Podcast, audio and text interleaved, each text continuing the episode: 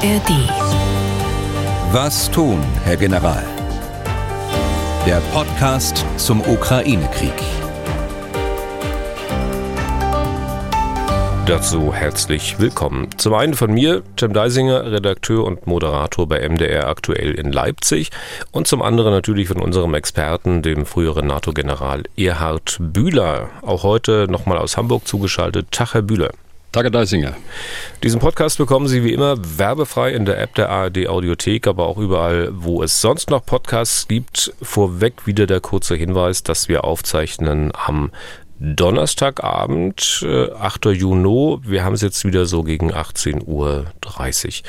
Herr Bühler, eigentlich müssten wir heute mindestens, weiß nicht, zwei Stunden aufzeichnen, um alle wichtigen Themen einigermaßen angemessen unterzubringen. Aber natürlich können wir das nicht machen. Mal sehen, was wir alles schaffen. Auf dem Programm steht natürlich der Bruch des Kachowka-Staudamms, genau gesagt die ja, quasi Zerstörung des Staudamms, der von Cherson aus gesehen, ich glaube so ungefähr 60 Kilometer flussaufwärts liegt.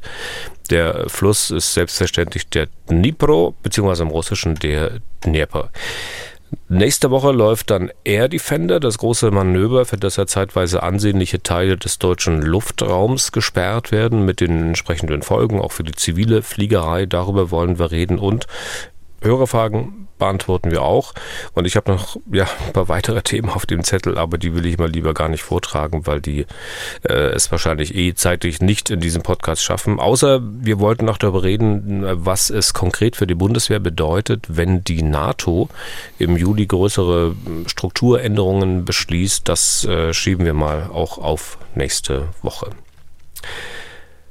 Der große Kachowka-Staudamm ist gesprengt. Die Wassermassen ergießen sich seit der Nacht zum Dienstag in Richtung Cherson. Ortschaften sind überschwemmt. Die Bewohner mussten und müssen fliehen, hatten natürlich auch vor allem in den ersten Stunden keine Zeit, wichtiges Hab und Gut in Sicherheit zu bringen. Es gibt auch Tote und Verletzte. Wir wollen mal schauen, ob wir uns irgendwie dem nähern können, was da genau passiert ist und warum es passiert sein könnte. Also, Herr Bühler, es hat dann eine Explosion gegeben die den Staudamm schwer beschädigt, wenn nicht gar zerstört hat, ist denn anhand zum Beispiel von Videos festzustellen, ob das nun eine Explosion von innen war oder ob, keine Ahnung, ein großes Geschoss den Staudamm getroffen hat. Also ich habe nur ein Video gesehen, das sich dann aber äh, als zu alt erwiesen hat. Das war beim Beschuss des Damms im Herbst letzten Jahres aufgenommen worden. Und äh, weitere Videos habe ich nicht gefunden oder auch nicht gesehen. Sprengstoffexperten und der Betreiber auch des Wasserkraftwerks gehen allerdings davon aus, dass es eine Explosion von innen heraus äh, gegeben haben muss, äh, die diese Wirkung erzeugt hat. Es gibt im Damminneren wohl technische Betriebs- und Maschinenräume, in die man den Sprengstoff gebracht hat. Auszuschließen ist, äh, glaube ich, zum jetzigen Zeitpunkt dass die notwendigen großen Mengen von Sprengstoff von der Ukraine dorthin gebracht worden sind. Ich vermag nicht abzuschätzen, wie viel Sprengstoff dazu notwendig ist, aber es sind sicher mehrere hundert äh, Kilogramm. Der drei Kilometer lange Damm war seit dem Rückzug der Russen im Herbst ostwärts äh, des Dnipro vom rechten Ufer ukrainisch und vom linken Ufer, also auf der Ostseite, russisch kontrolliert. Auf dieser russischen Seite liegt neben den Schleusen das Maschinenhaus des Wasserkraftwerks, also die Turbinen, und dann kommt ein Dammteil, der die Überläufe enthält. In diesem Teil fand die Sprengung statt. Dieser Teil liegt aber im unmittelbaren Beobachtungs- und Waffenwirkungsbereich der Russen. Über den Damm führt ja eine Eisenbahnlinie und eine Straße, die im Überlaufbereich auf Betonpfeilern neben dem Damm verläuft. Sie war, wir wissen, haben wir auch besprochen, äh, durch Artilleriebeschuss beider Seiten im Herbst äh, zwar so beschädigt worden, dass sie für schweres Gerät nicht benutzbar, aber doch äh, für leichtere Fahrzeuge und zu Fuß durchaus passierbar war. Entsprechend hoch war sicher die Aufmerksamkeit der Russen in diesem Bereich und deshalb schließe ich eigentlich aus, dass irgendjemand von ukrainischer Seite sich unbemerkt diesem Bereich nähern konnte und schon gar nicht mit den erforderlichen Mengen Sprengstoff. Hm. Also bleiben wir mal bei dem Sprengstoff, der da explodiert sein könnte. Es gab ja vor Monaten Meldungen, klar, dass die Russen da Sprengstoff angebracht haben.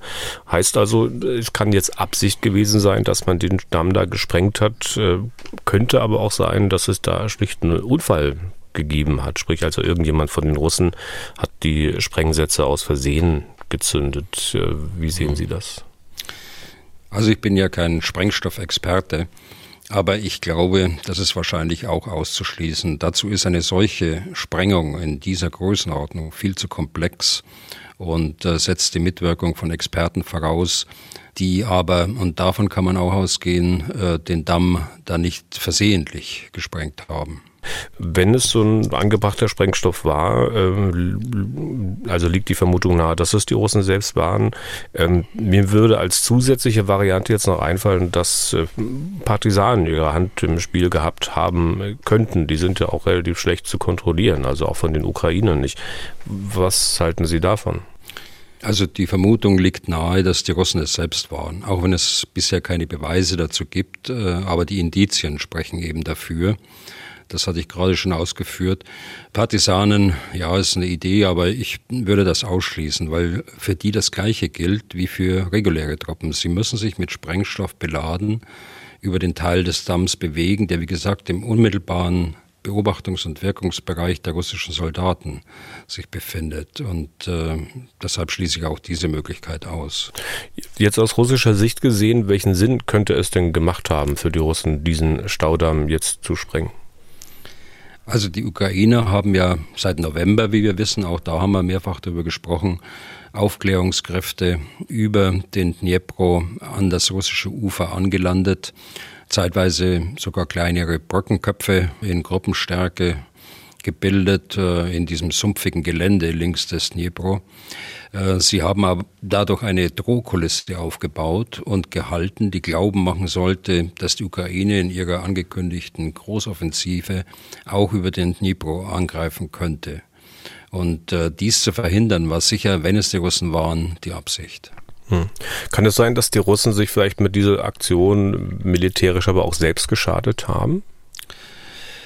Wenn man das nur lokal betrachtet, äh, selbst dann haben sie sich selbst geschadet. Äh, die Systeme von äh, Verteidigungsstellungen auf ihrer Seite, die sie mit hohem Aufwand ausgebaut haben, sind oder werden in Kürze überflutet sein. Die dort eingesetzten Truppenteile haben ganz offensichtlich ihre Stellung fluchtartig verlassen. Offenbar waren sie über die Sprengung vorher nicht informiert worden, also überrascht worden. Äh, jetzt wird gesprochen, dass äh, sie ihre Stellungen oder ihre Kräfte fünf bis 15 Kilometer zurücknehmen mussten, also Richtung äh, Südosten. Und wenn ich das Ganze aus etwas höherer Perspektive betrachte, unabhängig jetzt von den lokalen Kräften, dann haben sie den Schutzwall des Dnipro so weit reduziert, dass sie auch an anderen Uferabschnitten des Karkowka-Stausees durch ukrainische Kräfte, zumindest äh, durch Infanterie, angegriffen werden könnten. Und wenn ich auf die strategische, vielleicht der letzte Gedanke noch, wenn ich auf die strategische Ebene schaue, äh, dann sind die politischen Kriegsziele der Russischen Föderation gemäß eigener Erklärung ja unverändert. Das heißt, auch in diesem Abschnitt zu gegebener Zeit wieder nach Westen anzugreifen mit Angriffsziel Mikolajew und Odessa, und das dürfte nach der Sprengung noch aussichtsloser sein. Also Nachteile für Sie selbst, wenn es die Russen äh, gewesen sind. Ähm, lassen Sie uns mal noch auf andere Möglichkeiten schauen. Äh, dennoch, auch wenn Sie ähm, die möglicherweise von vornherein ausgeschlossen haben. Es wird ja dennoch ähm, diskutiert und äh, man kann ja sozusagen Argumente auch dafür, dagegen anbringen. Ähm, Zerstörung des Staudamms zum Beispiel durch ein Geschoss, eine Rakete oder was weiß ich was. Hier frage ich jetzt mal nur nach der Ukraine, weil es für die Russen ja keinen Sinn machen würde, den Staudamm mit einer Rakete zu zerstören, wenn sie ihn eh schon mit Sprengstoff versehen haben. Verfügt also die Ukraine über Waffen, mit denen man sowas tun könnte? Also ich halte es für ausgeschlossen, dass man bei einem solchen Bauwerk, bei einem solchen Damm, das ist ja keine Staumauer, sondern es ist ein regelrechter Damm, mit Artillerie eine solche Wirkung äh, erzielen kann, wie das russische Verteidigungsministerium in einer ersten Stellung hat verlauten lassen. Auch ein Beschuss von Raketen dürfte dazu nicht ausreichend sein. Man muss wissen, dass diese Staudämme, äh, sechs an der Zahl, im Verlauf des Dnipro nach den Erfahrungen des Zweiten Weltkrieges so errichtet wurden, dass sie dem äh, Beschuss auch mit schwersten Waffen standhalten können. Äh, die Ukraine verfügt ähm, zum Beispiel mit der von, von Großbritannien gelieferten Storm Shadow über Waffen, die Bunkerwände durchschlagen kann und dann erst explodieren. Also äh, sowas ist denkbar, aber eine oder auch mehrere dürften nicht ausreichend sein, um diese Wirkung zu erzielen. Außerdem wäre ein solcher Einsatz äh, nicht durchzuführen, ohne äh, dass äh, westliche Unterstützungsstaaten dies mitbekommen. Nun haben wir ja aber ähm, einen Staudamm, der im Inneren offenbar schon mit Sprengstoff versehen war. Sie sagten, Sie sind kein Sprengstoffexperte, aber vielleicht wissen Sie das. Kann es sein, äh, dass da dennoch eine Rakete genügen würde, die dann dafür sorgen könnte, dass der ohnehin angebrachte Sprengstoff äh, detoniert und dann so ein Schaden entsteht? Ja, das wäre natürlich ein Glückstreffer, den, äh, den Damm genau an der Stelle zu durchschlagen, an dem der Sprengstoff gelagert ist, äh, ne, sehr unwahrscheinlich. Dann die Frage, würde es für die Ukraine militärisch Sinn machen, diesen Staudamm zu zerstören? Ähm, Sie hatten ja vorhin schon ein bisschen gesagt, dass die Russen, wenn es die Russen waren, die sich teilweise selbst geschadet haben und den Ukrainern Vorteile verschafft haben. Ich will mal hier aus einer Mail von Thomas Reif zitieren. Also, Folgendes schreibt er. Mir ist nach Betrachtung der aktuellen Luftbildaufnahmen aufgefallen, dass nicht nur die meisten Überschwemmungen die russisch besetzte Flussseite betreffen, das gegenüberliegende Ufer bei Cherson ist höher, sondern dass vor allem die sumpfigen Inseln und Uferbereiche so überschwemmt wurden, dass der Ukraine jetzt erstmalig eine direkte Flussforcierung mit schwerer Technik möglich wäre, was vorher mehr oder weniger ausgeschlossen gewesen ist. Geht weiter. Mir ist auch aufgefallen, dass die größte für die Großoffensive gebildete ukrainische Stoßgruppierung bestehend aus 31., 32., 63., 117., 118. Mechanisierte Brigade und äh, der 82. Luftangriffsbrigade nördlich des Kachowka-Stausees gebildet wurde und mit einem sinkenden Seespiegel durch Forcierung des Dneprs bei Nikopol bzw. Enerhoda, da steht das AKW, direkt in die südliche Operationsrichtung gegen Melitopol und weiter nach Süden eingeführt werden könnte. Letzter Absatz. Auf der gegenüberliegenden Seite ist die russische Verteidigung wirklich schwach und nicht tief gestaffelt, äh, ging man doch dort davon aus, dass der Kachowka-Stausee in seiner extremen Breite ein wesentliches pioniertechnisches Hindernis bilden würde, welches für eine solche Gruppierung unüberwindbar sei. Das ist jetzt definitiv ein nicht zu ignorierender operativer Vorteil für die WSU, also die ukrainische Armee, der den gesamten russischen Verteidigungsaufbau in diese Operationsrichtung umginge. Herr Bühler, was halten Sie von dieser Analyse und den Schlussfolgerungen? Ja, das war keine Frage, es war wirklich eine Analyse. Äh, vielen Dank, Herr Reif. Aber zunächst äh, würde ich mal ein äh, paar Worte sagen zu Ihrer einleitenden Frage, zu Ihrer einleitenden Frage, Herr Deisinger. Würde es für die Ukraine militärisch Sinn machen? Äh, da stößt zwar auch äh, Herr Reif mit rein, aber ich müsste das ein bisschen weiter ausführen. Äh, zunächst mal macht es politisch überhaupt keinen Sinn. Innenpolitisch nicht. Ähm, ich denke mal, äh, wenn das äh, so wäre und das kommt raus, dann hat die Regierung Zelensky keine Zukunft mehr. Außenpolitisch auch nicht mit dem Blick auf die Unterstützerstaaten und auch auf die mehr oder weniger neutralen Staaten dieser Welt. Ein Angriff auf einen Staudamm ist äh, nach den Erfahrungen des Zweiten Weltkriegs in den 70er Jahren zu einem Kriegsverbrechen erklärt worden, und zwar unabhängig von einer militärischen Nutzung. Also die Zerstörung ist in jedem Fall ein Kriegsverbrechen. Und deshalb möchte ich nachrangig zu diesen Eingangsbemerkungen äh, die militärische äh, Sinnfrage stellen. Aber da sehe ich erst recht keinen Sinn. Warum sollte die Ukraine gerade jetzt, äh, wo sie die Initiative wieder zu übernehmen scheint und gerade jetzt, wo die ersten Anzeichen der Großoffensive da sind, sich durch eine neben dem äh, Krieg äh, andere selbst herbeigeführte Katastrophe ablenken lassen, die auch militärische Kräfte äh, zum Schutz der Bevölkerung bindet. Die russischen Kräfte gegenüber Cherson waren eine Bedrohung durch regelmäßigen, sporadischen äh, Artilleriebeschuss, aber ein Angriff auf die Stadt Cherson über den Dnipro war kurz- und mittelfristig äh, nicht zu erwarten. Also soweit zur allgemeinen äh, Sinnfrage und dann äh, zu der Frage von Herrn Reif. Wenn man das rein militärisch äh, betrachtet, kann man das so sehen. Äh, zu dem ersten Teil der Übergang mit Fähren und Booten über den Dnipro unterhalb von Cherson.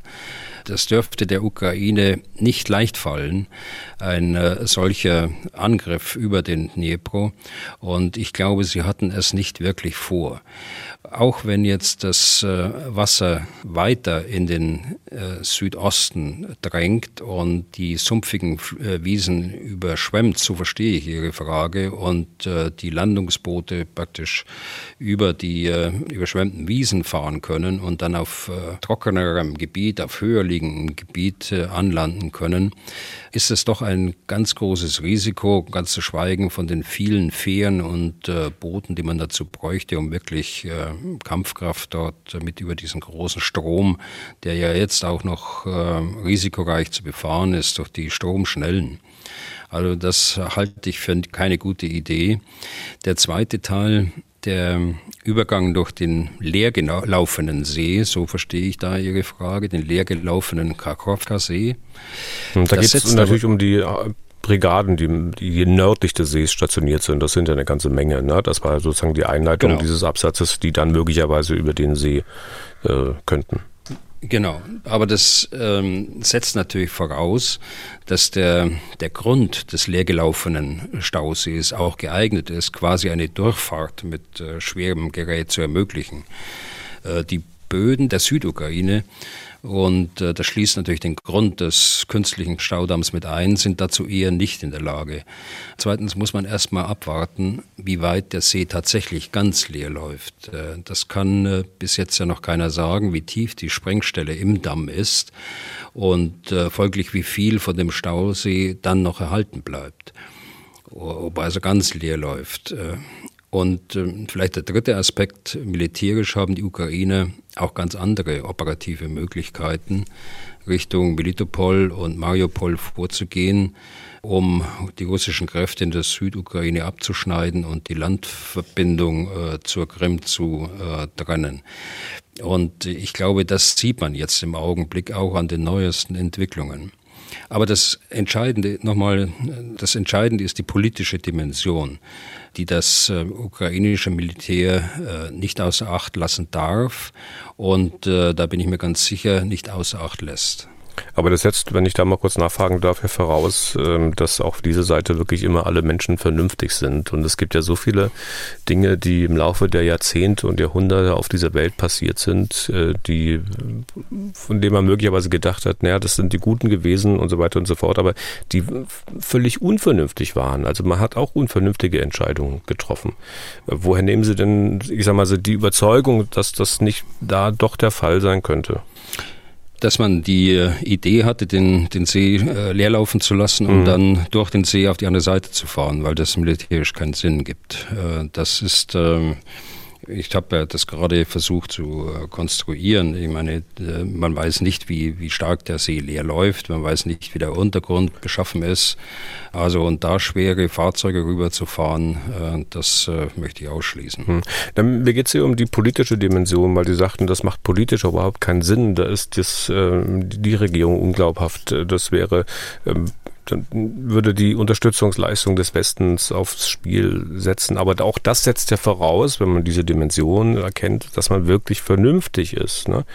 Ähm, das war mein Anliegen eher zu erfahren, woher sie den, den, den festen Glauben daran nehmen, also dass man da auch wirklich in, in, in so einer Krisensituation, so einer Kriegssituation immer vernünftig reagiert. Das setzt es voraus. Aber Gegenfrage, haben Sie in den letzten 15 Monaten irgendeine Entscheidung äh, gesehen, wo man wirklich sagen kann, die ist so unvernünftig? Ich glaube, die äh, Ukraine, die äh, mit dem Rücken an der Wand stehen, Die haben äh, sehr rationale Entscheidungen bisher getroffen, auch was das militärische Vorgehen angeht, durchaus vorsichtig auch, aber wenn sich die Möglichkeit ergeben hat, auch entschlossen. Und hm. deshalb ähm, sehe ich keine Anzeichen für eine solche Unvernunft, wie Sie es gerade skizziert haben. Äh, Stichwort rationale Entscheidungen, die die Ukrainer äh, getroffen haben, auch militärisch. Ich habe ja ein Argument von Herrn Reif noch unterschlagen. Und zwar, es geht um den Nordkrim-Kanal. Der führt ja direkt vom Kachowka-Stausee auf die Krim, dient der Wasserversorgung äh, dort. Und der Reif schreibt nun Folgendes. Sobald der Seespiegel, also der Spiegel des Stausees, um sechs Meter gesunken ist, was wahrscheinlich schon der Fall sein könnte, aber definitiv eintreten wird, liegt der Nordkrim-Kanal trocken und die Krim ist erneut von der Süßwasserversorgung komplett abgeschnitten, wie zwischen 2014 und 2022, als die Ukraine den Kanalzufluss sperrte. Das wäre ein katastrophales russisches Eigentor und ich halte keinen Russen für so dumm, das nicht vorher bedacht zu haben. Zitat Ende. Mhm. Also der Seespiegel ist tatsächlich schon so tief äh, abgesenkt, äh, dass der Zulauf zum Krimkanal äh, bereits trocken gefallen ist. Aber äh, Sie wissen das auch, Herr Reif, äh, der Kanal war seit 2014, seit der Annexion der Krim, äh, für acht Jahre lang gesperrt. Es hat also acht Jahre irgendwie funktioniert dort auf der Krim. Insofern halte ich das Argument im Übrigen für beide Seiten, für die Russen und für die Ukraine, als Motiv oder als Kollateralschaden für überbewertet. Aber lassen Sie mich nochmal zu Ihrer Frage nach der äh, politischen Sicht äh, Stellung nehmen. Die gesamte Region Cherson auf der linken und rechten Seite annektiert, das ist ja nach russischer Lesart bereits heute Russland. Wenn es die Russen waren, dann haben sie in den Gebieten, die sie befreien wollen, wahrscheinlich die größte Umweltkatastrophe seit Tschernobyl verursacht, um einen kleinen taktischen Erfolg äh, der Ukraine zu verhindern. Wie groß die Katastrophe sein wird, äh, werden wir erst in den nächsten Tagen, wahrscheinlich erst in Wochen äh, sehen. Kurzfristig jetzt durch die Überflutungen und Zerstörungen den Trinkwasserausfall äh, für viele Teile der Südukraine bis hin zu den Städten im Donbass und der Krim, die wir gerade besprochen haben, äh, mittel- und langfristig durch die Zerstörung der Bewässerungssysteme in der gesamten Südukraine mit den Ernteausfällen und äh, auch den wirtschaftlichen Konsequenzen durch steigende Preise äh, für Nahrungsmittel und äh, wahrscheinlich auch eine Nahrungsknappheit äh, weltweit. Also wenn ich das jetzt umdrehe und äh, mich in die ukrainische Lage versetze und äh, Ihre Frage nochmal äh, betrachte, die Sie gerade gesagt haben. Also ich halte es für absurd, äh, dass äh, in der Ukraine und insbesondere in der Spitze in der Regierung überhaupt daran gedacht worden ist. Und das wollte ich eigentlich nur ganz kurz abräumen mhm. mit diesem schlanken Satz, ähm, dass es innenpolitisch schwierig wird. Und ich glaube, so eine Umweltkatastrophe, wenn man das selbst angerichtet hätte, das hätte enorme Konsequenzen für die Ukraine. Ich komme auf diesen politischen Aspekt dann gleich nochmal zurück bei zwei Dingen, die ich dann noch anschließen will. Äh, zunächst mal kurz, vielleicht können wir es zusammenfassen. Also Sie halten es für wahrscheinlicher, dass die Russen es waren, weil es denen auch wesentlich mehr nützt? Also wir haben zur Stunde noch nicht genügend Fakten und vor allen Dingen Beweise, um die Urheberschaft dieser Katastrophe eindeutig äh, zu benennen. Es sprechen eine Indizien eher dafür, dass es die Russen waren. Stichwort Beobachtungs- und Wirkungsbereich, äh, keine Annäherungsmöglichkeiten für die Ukraine. Aber es ist mir noch nicht äh, genug, um eindeutig zu sagen, sie waren es. Es spricht vieles dafür. Wenn wir allerdings auf die Motive und die Plausibilität äh, schauen, und das muss man dann wahrscheinlich tun, wenn man keine Beweise hat, dann äh, stützt es eigentlich meine Auffassung, dass es eher die Russen waren. Mhm. Aber wir werden sehen. Jetzt zu den zwei Dingen, ähm, die ich noch anschließen wollte an dieses Thema, die auch wichtig sind, wie ich finde, vor allem in Bezug halt auf die Diskussion zu diesen Themen. Die Kollegen in meinem Sender MD aktuell, die twittern ja auch und die haben am Dienstagmorgen, als das passiert ist, und zwar um 7.07 Uhr folgendes geschrieben, kurz Zitat, Staudamm Kachowka in der südukrainischen Region Cherson beschädigt, Kiew und Moskau machten sich gegenseitig verantwortlich, in der Stadt Cherson wurde nach ukrainischen Angaben mit Evakuierungen begonnen. Zitat Ende. Das war der Tweet. Er hat kurz und knapp den Stand der Dinge wiedergegeben. Das und das ist passiert, keiner weiß genaues. Die Kommentare darunter, die äh, ja, lassen mich mit einigem Kopfschütteln zurück. Da wird äh, russische Propaganda unterstellt, man solle sich schämen, etwas über Journalismus lernen. Einer schreibt, ihr habt sie wohl nicht mehr alle, korrigieren Sie das. Ein anderer fragt, ob die Russen Trolle schon in unserer Redaktion sitzen würden und das äh, geht so weiter. Teils wüste äh, Beschimpfungen. Herr Bühler, ich mag mich nicht so recht an diesen Stil der Debatte gewöhnen. Wie, wie, wie geht's denn Ihnen? Sie sind ja auch oft bei Twitter unterwegs. Ja, aber nur passiv. Also ich äh, lese da nur mit und beteilige mich nicht an der Diskussion, weil das äh, Ausdrücken einer Auffassung zu komplexen Themen auf wenige Worte beschränkt, das ist nicht mein Ding. Und vor allen Dingen ist es nicht mein Ding, mich dann in dieser Art und Weise auseinanderzusetzen. Ich habe diesen Tweet auch gesehen. Der kam ja kurz nachdem die ersten Meldungen äh, kamen. Wahrscheinlich waren die äh, Bilder auch noch nicht äh, da. Das kann natürlich auch sein. Denn das Einzige, was ich, was ich an diesem Tweet im Nachgang nicht um 7.07 Uhr, aber im Nachgang äh, sagen wir, also beschädigt ist, äh, ist, er ist schon zerstört. Ne? Also der ist zerstört und das wird lange dauern, ihn wieder aufzubauen. Jedenfalls auf mehrere hundert Meter und äh, zunehmend jetzt auch, weil immer mehr Teile des Dammes dann einbrechen. Ja. Aber alles andere ist ganz sachlich dargestellt. Sie machen sich gegenseitig verantwortlich, das ist so. Und äh, es wird mit Evakuieren begonnen, das ist auch so gewesen. Haben Sie den Eindruck, dass es da immer verrückter wird bei Twitter oder ist das schon, wie gesagt, Sie sind ja auch schon längere Zeit da, wenn auch passiv unterwegs, oder ist das wirklich gang und gäbe? Ja, es ist schon, es gibt sehr sachliche Leute, die sich sehr sachlich auseinandersetzen und äh, es gibt auch Leute, die verstehen, dass äh, eine, ein kurzes Statement äh, nicht eine ganz lange Begründung haben kann, um dort veröffentlicht zu werden. Aber ich sehe schon, gerade in dieser Frage, und das hat mich schon überrascht, ähm, dass ähm, es da doch doch mehr Diskussion äh, gibt, äh, die in äh, etwas aufgeheizten Atmosphäre ablaufen, als ich äh, eigentlich dachte. Dann äh, noch die zweite Sache und jetzt komme ich wieder zurück auf diesen, diesen politischen Aspekt. Also Sie, Sie sagen, auch äh, aus, auf, aus politischen Gründen äh, würde man sowas schon mal gar nicht machen. Äh, also von ukrainischer Seite diesen Damm da zu sprengen. Eine Sache, die jetzt gerade vielleicht auch einige wieder umtreiben wird, äh, ist dann trotzdem die Frage, wie sehr darf ich in diesem Krieg Aussagen vertrauen, gerade auch wenn sie von einer Seite kommen, auf der sicher die allermeisten stehen werden, also von der Ukraine. Was meine ich, dieser Tage sind wieder neue Dinge bekannt geworden ähm, in Bezug auf die Nord Stream Explosionen. Ich will auf die Sachen selbst, die ist gar nicht mal konkret eingehen. Das können wir ja demnächst wieder mal machen, nur so viel. Es wird da geschrieben, die Spur würde bis zum ukrainischen Oberbefehlshaber führen. Der US-Geheimdienst, davor auch noch ein europäischer und der deutsche dann auch, die hätten Wochen zuvor von entsprechenden Plänen Kenntnis gehabt. Zelensky soll nichts gewusst haben, damit der es international glaubhaft abstreiten könne. Das alles schreibt die Washington Post, auch mit Bezug auf geleakte Geheimdienstakten. Zum einen, Herr Bühler, wenn man das so liest, auch wenn längst nicht klar ist, ob das tatsächlich so war, dann macht das doch was mit einem. Also, dass man nicht so einfach mal so abschütteln kann und äh, wo man auch mit Selbstsuggestion nicht weiterkommt, oder? Also für mich ist und das ist äh, richtig, was Sie sagen. Für mich ist längst nicht klar, ob das alles so war, äh, wie die Washington Post das schreibt.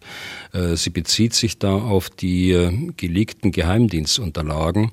Äh, da gibt es wohl ein Papier. Ich habe da mal gesucht, äh, ob ich das noch finde, aber das habe ich nicht mehr gefunden. Aber ich habe damals schon gesagt, das sind ja keine Positionen einer Regierung oder eines Geheimdienstes, sondern das waren ja Bruchstücke aus irgendwelchen Morgen-Updates, äh, also Briefings, die da gehalten worden sind, die für die äh, obere militärische Führung der Amerikaner.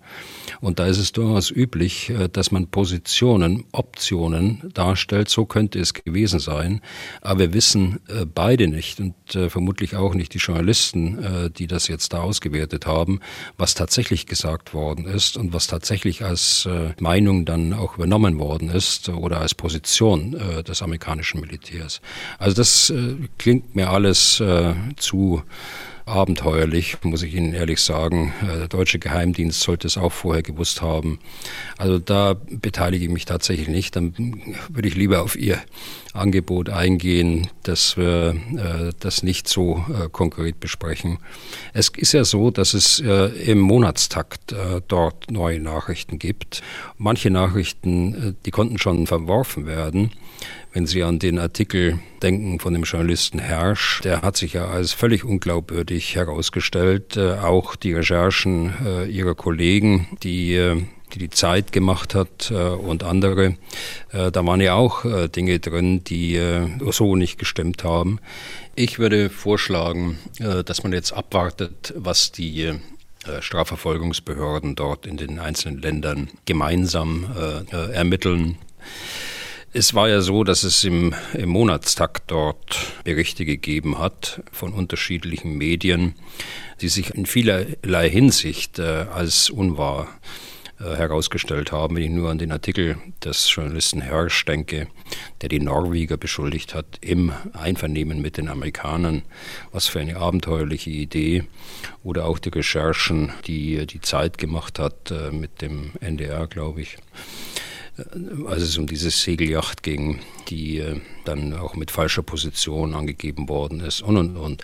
Also das mag alles sein, äh, dass da Bausteine eine Rolle spielen, aber ich ähm, wehre mich eigentlich dagegen, immer diese Optionen äh, den verschiedenen Veröffentlichungen entsprechend äh, zu verfolgen. Ich würde gerne abwarten, bis die Ermittlungen abgeschlossen hm. sind. Geht natürlich vielen Leuten nicht so wie Ihnen. Also die, die, die lesen das natürlich, die hören das. Ähm, da fällt es manchen äh, schwer mit abwarten. Äh, wenn, ich will mal noch darauf zurückkommen, auf das, was ist, das mit einem macht. Ne? Also wenn man liest, äh, der Zelensky soll da nicht eingeweiht gewesen sein. Das hätte Saluschny, wäre die, die oberste Instanz gewesen und Zelensky wusste es nicht, damit der es glaubhaft abstreiten kann. Und dann ähm, hört man in Bezug auf den Staudamm Zelensky sagen, ähm, die Ukraine macht sowas nicht. Ich habe dazu keinen Befehl gegeben oder ich befehle sowas nicht. Ähm, da denkt sich mancher vielleicht, Mensch, das, äh, hm, da gibt es doch Parallelen, passt ziemlich genau zueinander. Ja, gut. Ähm, also nochmal, da sind die Fakten liegen nicht auf dem Tisch, äh, die eine solche These rechtfertigen äh, würden. Und äh, solange die Fakten nicht auf dem Tisch liegen, da beteilige ich mich auch an solchen Spekulationen nicht. Okay. Jetzt will ich noch kurz was anhängen zum Thema Glaubwürdigkeit oder Unglaubwürdigkeit, ähm, dass die Russen an vielen Stellen lügen wie gedruckt, das wissen wir ja. Aber dass sie sich so leicht erwischen lassen dabei wie diese Tage, Sie kennen ja die Meldung, dass man da Leopard-Panzer zerstört haben will, mhm. äh, die, äh, äh, dass man auch Videomaterial veröffentlicht, auf dem das zu sehen sein soll und dass dann die eigenen Leute, also russische Militärblogger, den Verteidigungsminister bloßstellen und veröffentlichen, dass das halt keine Leopard-Panzer waren, sondern Traktoren, Mähdrescher. Ähm, die haben halt diese Videos analysiert. Und auch da komme ich irgendwie aus dem Kopfschütteln nicht raus und frage mich also, wie kann denn das passieren? Also wie, entschuldigen Sie den Ausdruck, selten dämlich ist man da eigentlich? Das weiß ich auch nicht, wie das passieren kann. Da, da bin ich auch überfragt. Äh, tatsächlich so, ich, das Video habe ich auch gesehen und äh, das äh, war eigentlich von vornherein klar, dass das keine Kampfpanzer sind. Also wie das passieren konnte, das weiß ich nicht. Aber es scheint ordentlich durcheinander zu gehen im Verteidigungsministerium. Ja, aber das führt doch auch bei den Russen dazu, dass die ihre eigenen Leute ganz oben nicht mehr vollnehmen, oder? Was denken Sie? Es müsste eigentlich dazu äh, führen, aber ich glaube, die ähm, äh, Masse der äh, russischen Bevölkerung steht nach wie vor hinter dem Krieg und es wird noch lange Zeit dauern, bis dort sich Absetzbewegungen zeigen. Man möchte einfach in Ruhe gelassen werden. Und ähm, ja, und das ist ja deren Gesellschaftsvertrag, dass auch Putin sagt, ihr könnt machen, was ihr wollt, privat, solange mich nicht stört mit meinen Kreisen. Hm. Also das ist ja wohl die Situation dort. Und was da los ist bei den Russen, ähm, vielleicht können wir noch mal kurz auf den, den, den Wagner-Chef Prigoschin schauen, ob der äh, stimmungsmäßig da ähm, ein paar Informationen mit rüberbringt, ob der da doch äh, nah bei seinen Leuten zumindest, wenn sie eine gewisse äh, Fallhöhe haben. Also der sagt folgendes, es wird entweder einen Volksaufstand geben, oder die Staatsduma wird eine Entscheidung über die Todesstrafe treffen und sie erschießen. Und übrigens kann ich Ihnen ganz ehrlich sagen, dass wir etwa zwei Monate vor den Erschießungskommandos entfernt sind. Ähm, Zitat Ende. Herr Bühler, ähm, ist das nur wieder typisch Prigozhin, einfach mal ein bisschen auf den Busch klopfen oder ähm, kann da ein Fünkchen dran sein? Wahrscheinlich beides. Äh, das ist äh, Prigozhin wie er leibt und lebt. Und, äh, aber hier hat er schon mehrere rote Linien jetzt äh, überschritten, denn Sie haben auch gelesen, wie er damit meint, äh, naja. mit diesem Erschießungskommando, den, den äh, äh, Verteidigungsminister und den Generalstabschef. Und äh, ich weiß nicht, äh, wie lange er das noch aushält äh, dort und wie lange äh, Putin das noch dulden kann. So ähm, sehr er ihn wohl offensichtlich braucht äh, mit seinen Söldnern. Aber er reißt ja eine derartige äh, Kluft, äh, also Prigozhin, eine derartige Kluft zwischen seinen Söldnern und der russischen Armee, dass das ja schon Auswirkungen hat. Äh, wir haben über das Video nicht gesprochen. Die äh, Wagner-Leute haben ja einen russischen Brigadekommandeur gefangen genommen, haben ihn offensichtlich misshandelt. Das hat man gesehen an der Verletzung im, im Gesicht. Der war ja auch vollkommen fertig. Und äh, sie haben ihn vor laufender Kamera verhört. Und äh, er musste zugeben, äh, dass er äh, das Feuer eröffnet hat auf Wagner-Leute. Also da gehen zwei Organisationen aufeinander los. Äh, und ähm, das zeigt, äh, wie stark äh, die eigentlich notwendige Einheitlichkeit der Führung in einer solchen militärischen Auseinandersetzung gefährdet ist und wie stark die Konsequenzen dann auch sein müssten. Aber sie kommen eben nicht und Prigozhin kann machen, was er will. Okay. Bevor wir jetzt äh, die Ukraine ähm, geografisch verlassen, wir wollen gleich über Air Defender sprechen. Äh, noch ein kleiner Hinweis an dieser Stelle. Ich will noch ganz kurz einen Tipp loswerden, ein Hörtipp. Ähm, es gibt ja durchaus eine ganze Reihe von ukrainischen Männern, die versuchen, sich dem Krieg zu entziehen, weil sie nicht kämpfen wollen. Und eine dieser Geschichten erzählt der Tagesschau-Podcast 11KM. Es geht darin um Nikolai, der sich nicht bereit fühlt für den Krieg der mit einem Fluchthelfer versucht, über die Grenze nach Rumänien zu gelangen. Ein SWR-Kollege hat die beiden begleitet auf dem Weg, ein ja, Weg zwischen Flucht und Schmuggel. Hören können Sie das Ganze, wie gesagt, im Podcast 11KM und zwar in der Ausgabe vom 30. Mai. Ganz einfach in der App der ARD Audiothek. So, soweit dieser kurze Hinweis. Und jetzt, wie gesagt, verlassen wir die Ukraine. Herr Bühler, wir wollten, wie gesagt, über Air Defender sprechen. Air Defender 23, eines der größten Luftmanöver von Luftstreitkräften der NATO, das es äh, bislang gegeben hat, wenn nicht sogar das größte. Die Bundeswehr spricht zumindest auf ihrer Website von der größten Verlegeübung seit Bestehen der NATO. Das Ganze vom 12. bis zum 23. Juni kommt Montag, also geht's los. Erstmal, Herr Bühler, zu den Dimensionen, zum Umfang, zur Größe der Übung. Können Sie das mal einordnen? Also die Bezeichnung, äh, die das Ministerium da gewählt hat, ist richtig. Es ist die größte Verlegeübung der NATO äh, seit Bestehen der NATO. Warum? Ja, weil 100 Flugzeuge, Transportmaschinen und Kampfflugzeuge von USA nach Europa geflogen werden für diese Übung. Und auch nochmal warum gefragt, weil es im Kalten Krieg nicht erforderlich war. Im Kalten Krieg waren äh, die Flugzeuge, die man in Europa brauchte, von den Amerikanern hier stationiert. Auf den Flughäfen der USA, hier in Deutschland und auch in anderen äh, Ländern, in Italien beispielsweise. In manchen Berichterstattungen wird daraus, aus der größten Verlegeübung, wird da eines der größten Manöver der Luftstreitkräfte, so wie Sie es gesagt haben, seit Bestehen der NATO, also seit über 70 Jahren, manchmal auch das größte. Solche äh, Superlative sind nicht gerechtfertigt und auch nicht notwendig. Ich würde einfach sagen, was ist oder besser, was kommt äh, nächste Woche und warum es notwendig ist.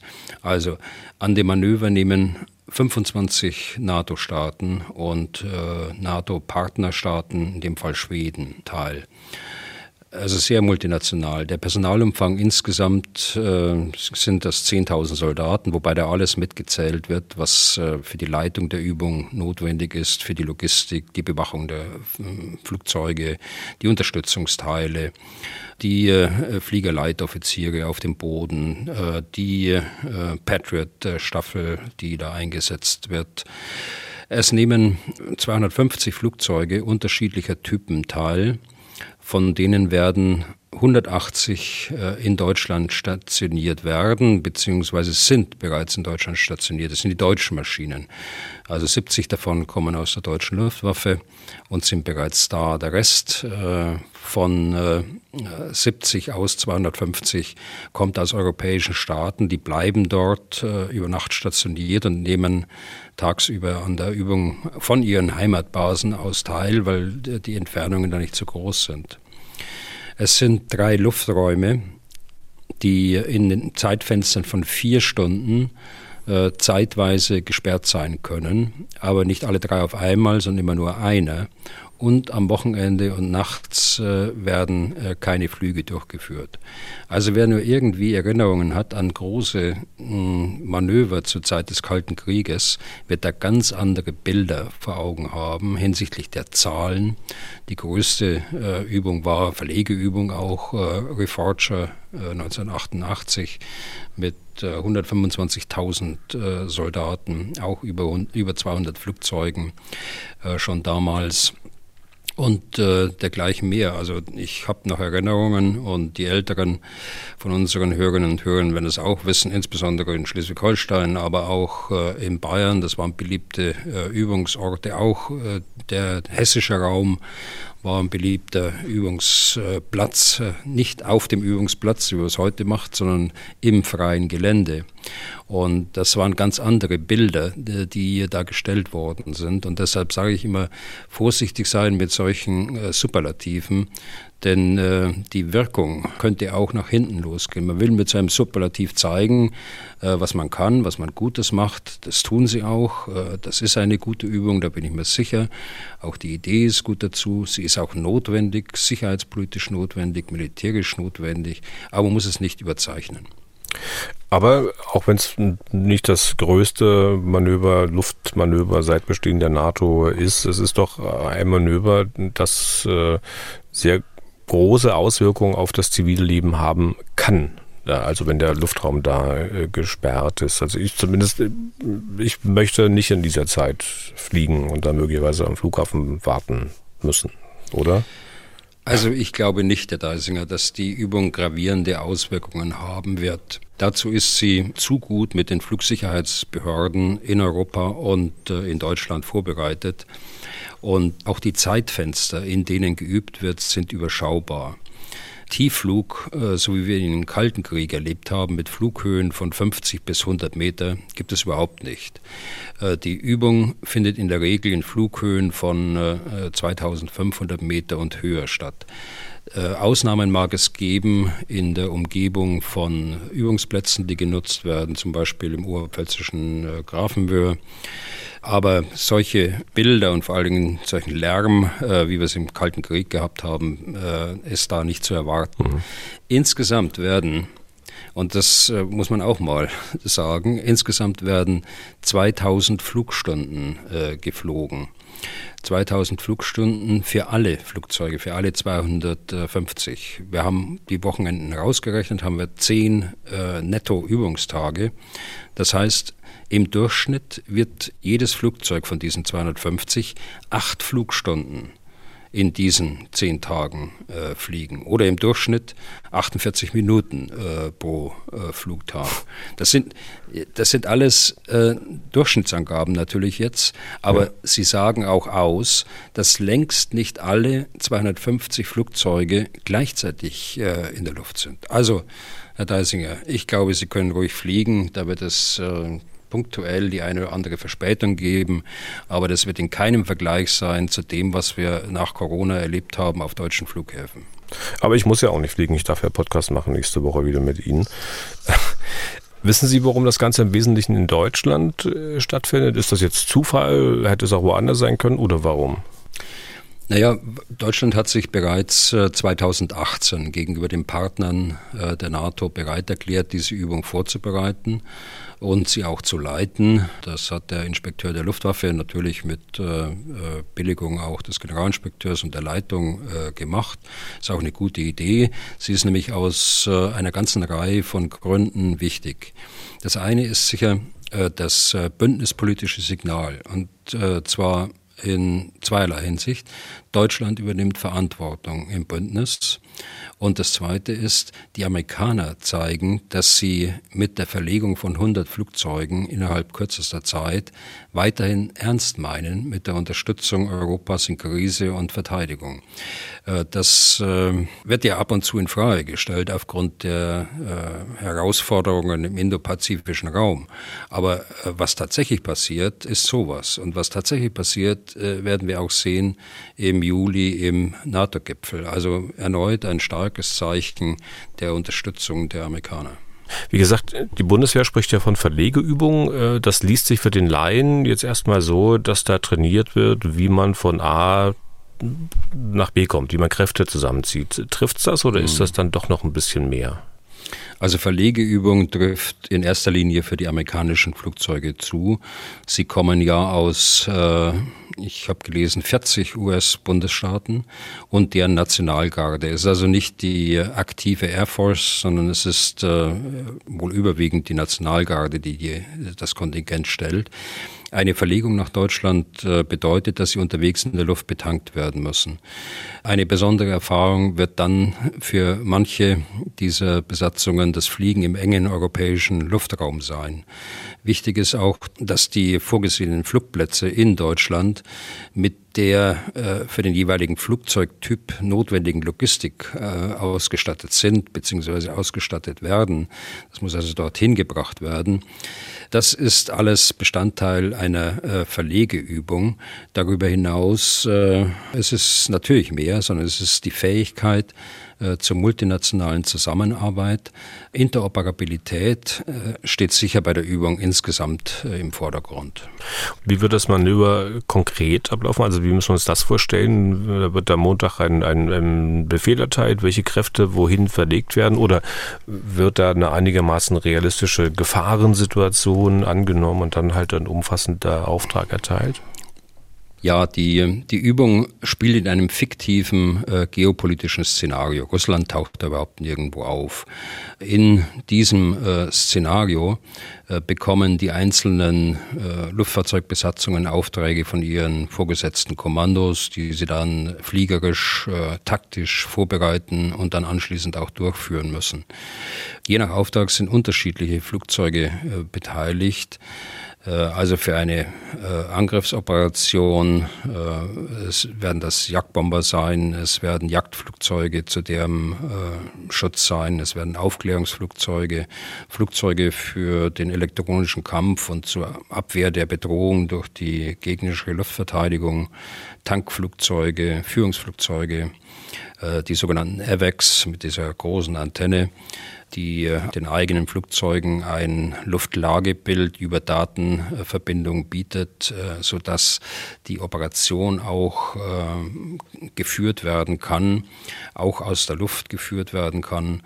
Am Boden kommen Flugabwehrraketenstellungen dazu und gegebenenfalls Einweise am Boden, Feuerleitoffiziere, die also im Einzelfall ein Flugzeug im Endanflug auf ein Ziel leiten. Es geht also nicht nur um das Fliegen, sondern es geht für alle Teilnehmer auf das Planen, das Durchführen, Unterstützen von äh, komplexen Luftoperationen. Mhm.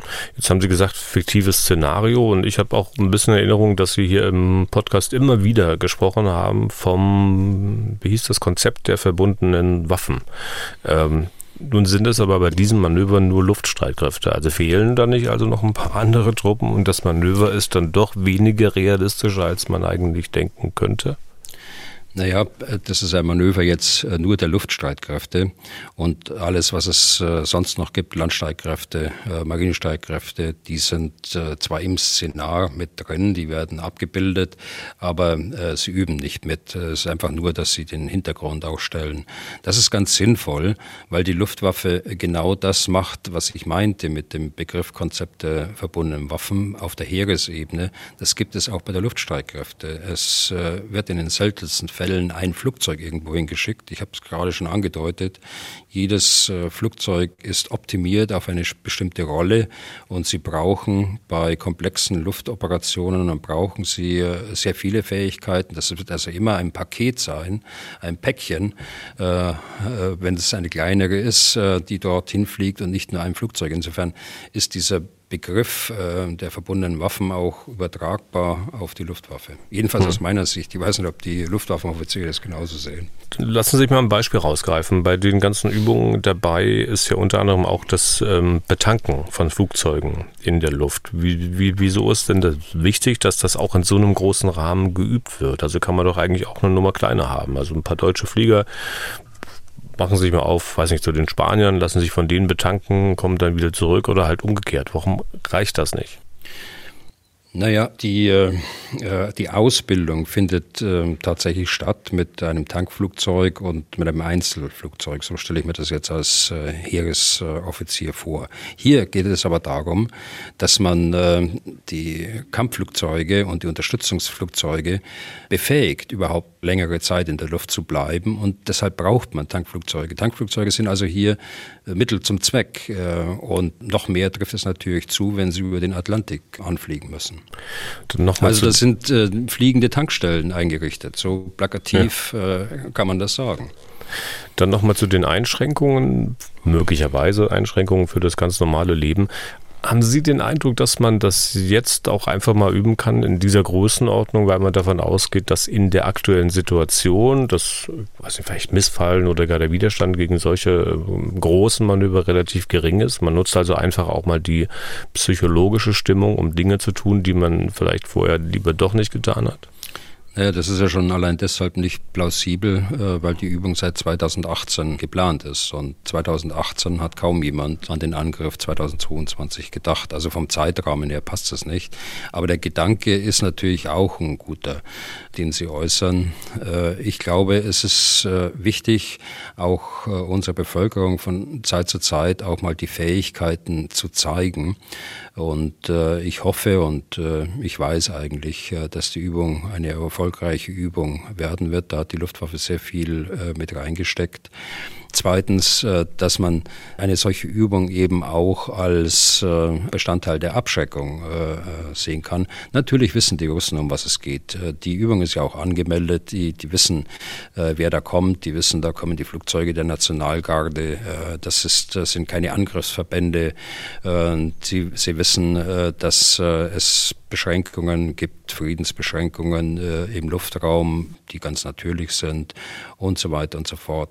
Aber dennoch ist das ein starkes Zeichen, wenn sich 25 Nationen mit ihren Luftstreitkräften zusammentun und äh, eine solche äh, Übung machen.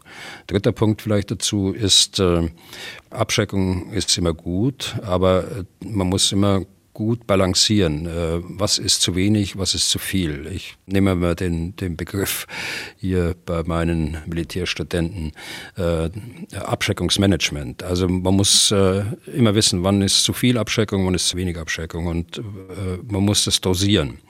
Und da haben wir, glaube ich, ein bisschen Nachholbedarf im einen oder anderen Fall.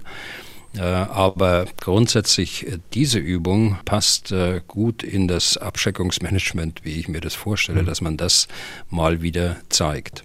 Ein bisschen wundere ich mich, Herr Bühler, dass Sie schon wissen, ähm, wie es ausgeht, das Manöver. Also, dass Sie sagen, das wird auf jeden Fall ein erfolgreiches sein. Und in dem Zusammenhang interessiert mich ja, weil man davon erfährt man ja eigentlich in der Regel nichts. Na, was ist denn nach so einem Manöver? Also, ich könnte mir vorstellen, dass die Auswertungen dann auch ziemlich umfangreich erfolgreich sind. Wie muss man sich denn sowas vorstellen? Also wer, wer analysiert, wie wird das alles zusammengeführt, wer bekommt es dann auf den Tisch und an wem ist es dann Beurteilung abzugeben und dann möglicherweise auch Konsequenzen zu ziehen? Das läuft äh, ganz sicher in den Luftstreitkräften genauso, wie ich es kenne vom Heer oder wie ich es kenne aus äh, Streitkräfte gemeinsamen Kommandos. Nach einer Übung muss äh, eine gründliche Auswertung erfolgen. Sie erfolgt in der Regel in mehreren äh, Auswertekonferenzen über mehrere Ebenen hinweg. Die individuelle Auswertung äh, der, der Leistungen der Besatzungen, die wird der zuständige Vorgesetzte vornehmen. Aber letztlich wird bei uns der Inspekteur der Luftwaffe also General Gerhards äh, diese Auswertekonferenzen leiten. Davon gehe ich aus und da wird alles äh, sehr detailliert und äh, sehr kritisch auch geprüft werden. Äh, das können wir beibehalten, das müssen wir verbessern. Also dieser Prozess, äh, dieses äh, Lessons learned, nennen wir es auch manchmal, also Lektionen, die wir gelernt haben aus solchen Übungen, die sind ganz wichtig und deshalb ist eine Auswertung ein fester Bestandteil einer solchen Übung. Hm.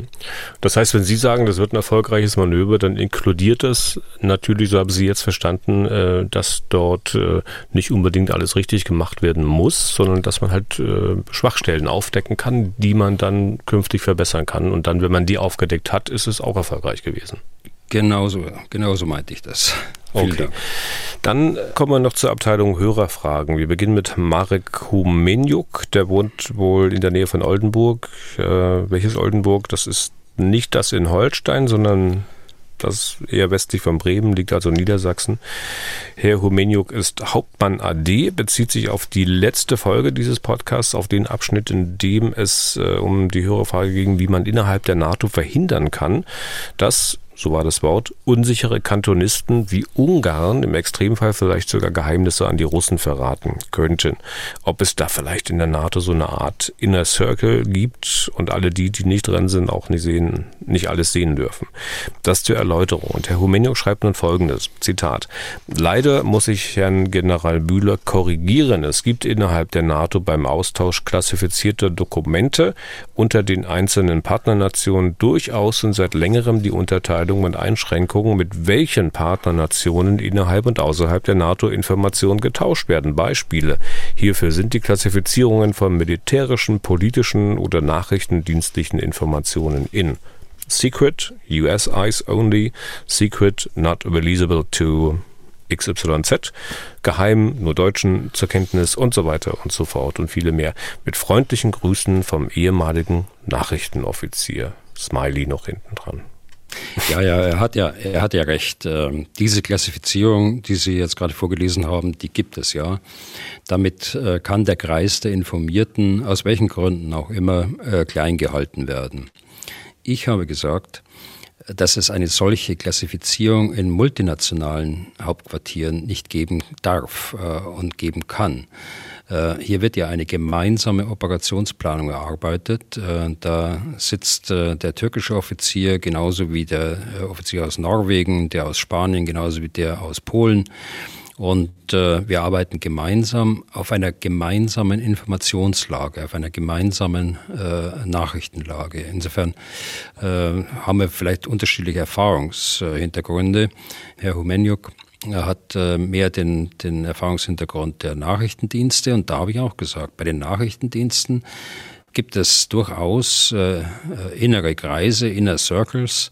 Ich hatte ja als Beispiel die äh, fünf Eisstaaten genannt und da läuft es hinsichtlich äh, von Freigabe und, äh, und Sperrvermerken genauso, wie er äh, das hier beschreibt. Okay, dann haben wir noch eine Frage für heute und zwar die von Martin Kotke oder Kotke, mit einem T geschrieben, weiß nicht genau, wie es ausgesprochen wird. Ich zitiere. Russland empfindet die Stationierung von Abwehrraketen in Rumänien, die vor dem Iran und Nordkorea schützen wollen, als Bedrohung. Russland argumentiert, dass diese Abwehrraketen unter dem Vorwand der Verteidigung gegen Raketen aus besagten Ländern schnell in ein Angriffssystem umgerüstet werden können. Kann der General diese Bedenken Russlands nachvollziehen? Kann ein Abwehrsystem schnell in ein Angriffssystem System umgewandelt werden? Zitat Ende. Also die NATO hat in den letzten Jahren, ähm, ja in den, 20, in den 2000er Jahren beginnend, ein System zur Abwehr von ballistischen Raketen zunächst erstmal diskutiert und dann aufgebaut, um der Bedrohung durch ballistische Raketen, die damals ja schon da war und äh, absehbar war, aus Nordkorea und aus äh, Iran entgegenzuwirken. Das geschah nach jahrelangen Verhandlungen und auch Konsultationen mit dem damaligen äh, NATO-Partner Russland. Heute gibt es äh, äh, mehrere Raketenkreuzer der äh, US-Marine, die den Schutz Europas übernehmen. Äh, zusätzlich wurde ein Radar in der Türkei installiert, um anfliegende Raketen aus dem Osten Südosten frühzeitig zu entdecken, äh, sowie zwei Radar- und Raketenstellungen, eine in Rumänien und eine in Polen. Die Rumänien ist äh, seit einigen Jahren bereits einsatzbereit. Bei den Polen soll sie jetzt demnächst äh, einsatzbereit werden. Sie haben einen rein defensiven Auftrag. Äh, der ist auch niedergelegt äh, in einer NATO-Vereinbarung, ein rein defensiver Auftrag, der äh, politisch zu ändern wäre, wenn man den, den ändern wollte, wenn man diese Idee hat. Die Schiffe und diese Stellungen an Land, die sind mit einer Rakete ausgestattet, die heißt SM-3. Das ist äh, so das Pendant äh, der US-Marine zu dem THAAD-System, äh, System heißt es äh, der US Army. Aber hier geht es um die SM-3, die in ihrer neuesten Version auch Interkontinentalraketen äh, zerstören können. Sie machen das mit kinetischer Energie. Das heißt, durch die Wucht des Aufpralls äh, wird die Angriffsrakete zerstört. Das heißt, sie trägt keinen Sprengstoff. Schon aus diesem Grund ist sie nicht für einen Bodeneinsatz geeignet. Äh, sie ist auch von der Sensorik her und von den Flugeigenschaften für das Abfangen von äh, Raketen optimiert.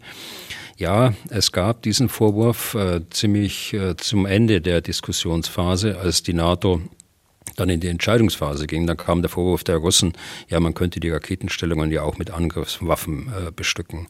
Aber jenseits des Politischen, was ich gerade gesagt habe, äh, daran denkt natürlich niemand. Wir sehen ja gerade, äh, wie Russland die Ukraine tagtäglich mit Raketen und Marschflugkörpern äh, beschießt.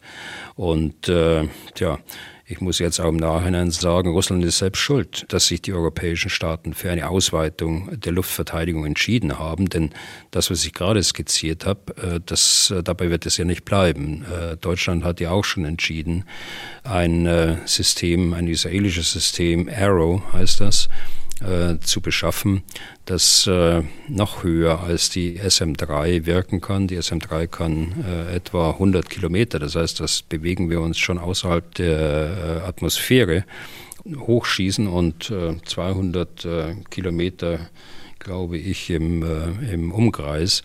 Und äh, die Arrow kann noch ein Stückchen mehr. Also alle NATO-Staaten, gerade die im Osten insbesondere, die werden jetzt erpicht darauf sein, äh, dass sie ihre Bevölkerung mit den notwendigen Systemen schützen können, um nicht das Desaster zu erleben, was die Ukraine äh, zurzeit durchmacht. Jetzt muss ich trotzdem nochmal nachfragen, weil ich habe es noch nicht ganz verstanden. Kann man da nun auf diese Rampen auch Angriffsraketen draufpacken oder kann man es nicht? Also grundsätzlich können Sie natürlich alles umbauen. Sie können diese Raketenstellung äh, so nehmen, wie sie ist, das Gebäude. Äh, das sind äh, vertikale ähm, Silos praktisch, in denen diese schlanken, sechs, sieben Meter langen äh, Raketen dann untergebracht sind. Und natürlich können Sie das alles umbauen und können äh, Angriffswaffen da reinsetzen, aber das macht ja keinen Sinn. Ich will mich ja schützen, ich will ja niemanden angreifen. Die NATO ist ein defensives Bündnis und das wissen die Russen ganz genau genau. Das ist ein Vorwand äh, gewesen, ein zusätzliches Argument, das man in der letzten Phase, bevor die Entscheidung äh, fiel, dann eingeführt hat. Aber man muss natürlich auch dazu sagen, dass äh, man nicht nur Angst vor Angriffsraketen hat, sondern natürlich auch vor Abwehr Raketen.